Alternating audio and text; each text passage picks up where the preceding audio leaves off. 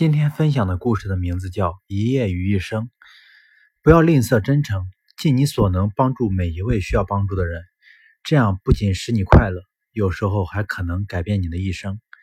许多年前，在一个风雨交加的晚上，一位老年夫妇到一家旅店投宿，服务台一位年轻人热情地招待了他们，说：“很抱歉，由于举办大型会议，我们这几天的房间全满了，而且附近几家饭店都是一样。”老年夫妇满脸的遗憾，只好转身往外走。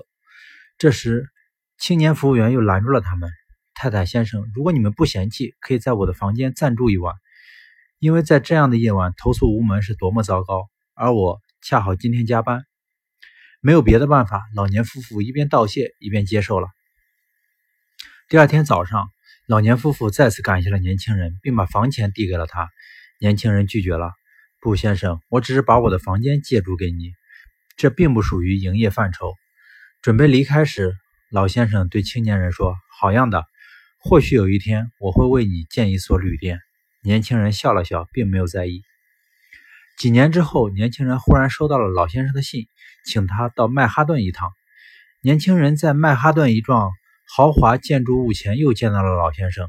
老先生指着身后的建筑物说：“还记得我说过的话吗？”这就是我为你修建的饭店。不久，这个年轻人就真的成了这家饭店的总经理。他做梦也没有想到，不经意的一夜真诚，竟换来了一生的回报。